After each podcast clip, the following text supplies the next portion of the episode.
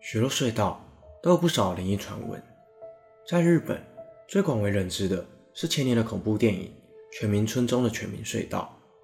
然而，拥有京都第一猛鬼隧道之称的青龙隧道，里头昏暗的光源，加上布满仙胎的墙面，即使是在白天经过，也会令人感到不寒而栗。许多日本网民认为，其恐怖程度并不亚于全民隧道。而日本知名凶宅艺人松原田螺曾入住过不少凶宅，也实际走访过许多灵异地点。他曾这样评价青龙隧道：“青龙隧道是京都，哦不，应该是整个关西地区人尽皆知的灵异地点。要说是第一，也并不为过。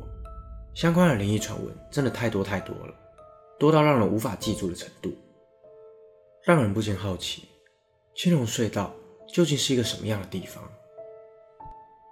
大家好，我是希尔，欢迎收看本集的都市传说。今天这集就让我为大家介绍青龙隧道。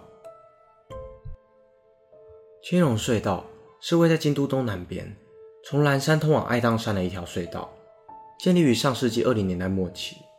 作为通往爱宕山神社的铁路通道，已经有将近百年的历史。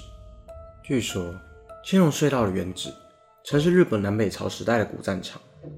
隧道兴建初期，工人们在进行挖掘时，不小心惊动了山中的亡魂，因此发生了许多诡异的事情。有工人听见隧道深处传来了一些不寻常的声音，像是女人和孩子的哭泣声，便随着声音的源头走进隧道深处，然而却就此失踪，再也没有回来。而当时的工业技术也并不如现代发达，许多具有危险性的挖掘作业。只能依靠人力，有不少工人在施工期间遭落石击中，被埋藏于地底下。直到1929年隧道完工时，估计有数十名工人在施工期间失踪和丧命。而落成的青龙隧道，经过测量后，总长为444公尺，和华人社会一样，四的日文读音和死非常接近，在日本同样被视为是一个非常不吉利的数字，因此。许多当地人都认为这是一条遭到诅咒的隧道，多年下来也流传着不少的恐怖传闻。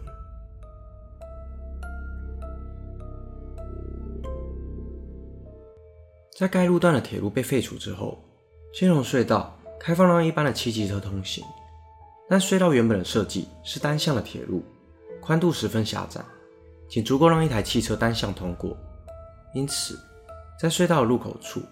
有一个指引两方来车通行的红绿灯。据说，在进入隧道口前，若看到号志是绿灯的话，千万不能直接通过，必须停下来，等绿灯转为红灯，再等到下一次绿灯时才能通过，否则将会被带往另一个世界，再也回不来。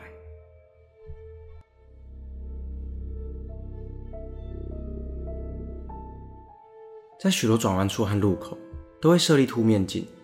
目的是为了让两方的驾驶能够看到彼此，降低车祸发生的风险。但在青龙隧道旁的一条小径，有一个令人十分不解的凸面镜。这个凸面镜垂直立在道路旁的高墙上，镜面却是朝着地下。而关于这个凸面镜，也有一则恐怖的传说。据说，这是一个用来照往生者的镜子，一般人无法在镜子中看见自己。如果能在镜中看见自己，代表死期将至。将会有不好的事情发生。事实上，这个传说早已被破解。这个面朝下凸面镜会如此特殊，是别具意义的。因为该路段会经过一个小山丘，驾驶在上坡的时候，并没有办法看见下坡的路况，因此，这个在空中的凸面镜是为了让驾驶能够更全面的掌握路况而设置的。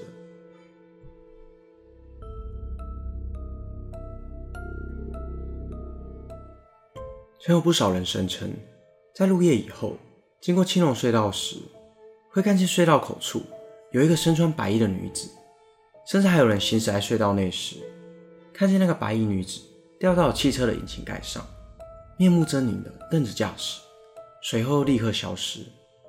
也有驾驶在进入隧道后，车内的广播出现了干扰，像是听到一个女子在哀嚎的声音。根据当地居民的说法，许多年以前，有人在隧道内发现一名轻生的女性遗体，因此有不少人相信，这个神秘的白衣女子，也许就是当年在隧道里自我了结的冤魂。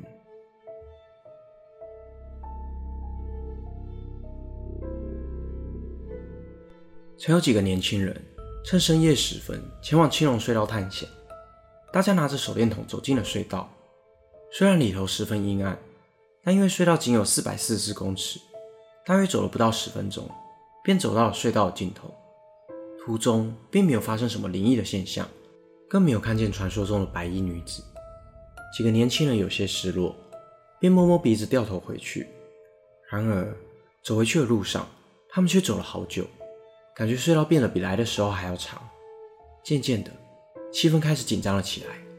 一群人加快脚步，但又走了好一阵子，依然看不见出口。在走了好长一段时间之后，终于抵达了出口。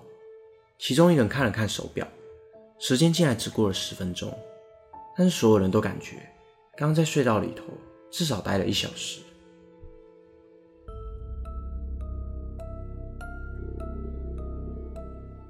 二零一八年五月，一个日本的网友在推特上发布了一支在青龙隧道拍摄的影片。该名网友表示，当晚他和两名友人开车经过了青龙隧道，而坐在后座的他。便用手机录下这个片段。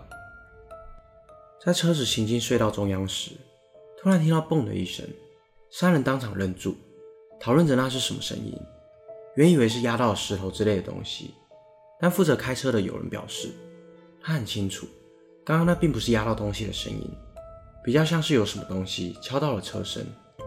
于是，开出隧道以后，他们停在路边下车查看，却发现车窗上。有一个诡异的手印，难道说刚刚的声响是有人拍打了车窗？那么这个人又会是谁？此篇推文发布后被转载了上万次，在网络上引起了热烈的讨论，让充满神秘色彩的青龙隧道又增添了一笔灵异的传闻。本期的内容就到这里，如果想看更多都市传说系列的影片，欢迎订阅我的 YouTube 频道。如果你有一些故事想要分享，也欢迎点选资讯栏连接投稿。我是希尔，我们下次见。